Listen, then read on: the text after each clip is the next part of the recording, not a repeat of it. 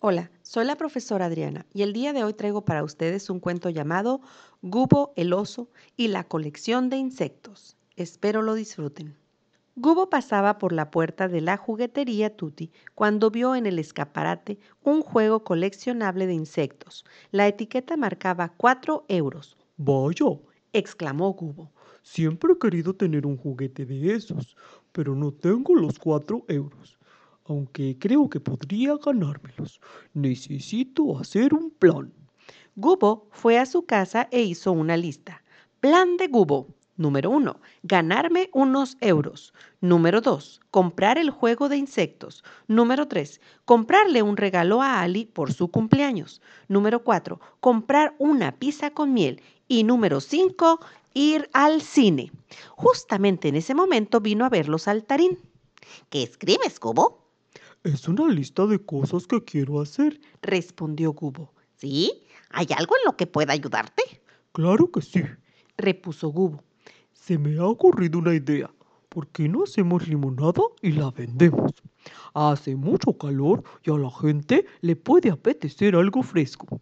Esa misma tarde, Gubo y Saltarín instalaron su puesto de venta de limonada. Sammy y Sophie fueron los primeros en pasar.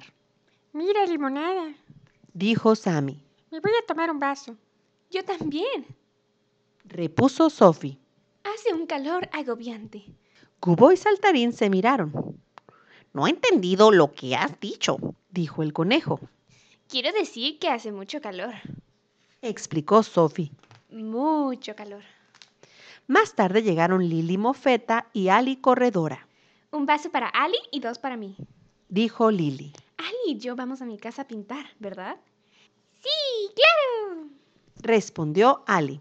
Unas horas después, Gubo y el conejo saltarín habían vendido toda la limonada y habían ganado 20 euros. ¡Qué bien! ¡Somos ricos! exclamó Gubo. Vamos a repartirnos el dinero. 10 euros para ti y 10 para mí. ¡Qué bueno! dijo Saltarín. Ya sé lo que voy a hacer con mi parte y se fue a la juguetería.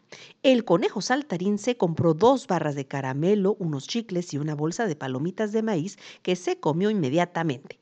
Luego se compró un yoyo barato que se rompió al lanzarlo por tercera vez y una pistola de agua que perdió camino a casa.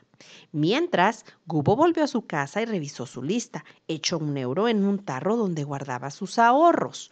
Luego fue a la juguetería Tutti y compró el juego de insectos por los cuatro euros. Compró un espejito de dos euros para Ali por su cumpleaños y en el camino de vuelta a casa pasó por una pizzería y se compró un trozo de pizza con miel por un euro. Todavía le quedaban dos euros para ir al cine. Mientras iba por la calle, lo alcanzó el conejo saltarín. ¿A dónde vas, Cubo? Le preguntó. Al cine, le contestó. Me gustaría ir contigo, dijo Saltarín con un suspiro. Pero he gastado todo mi dinero. ¿En qué? preguntó Gubo.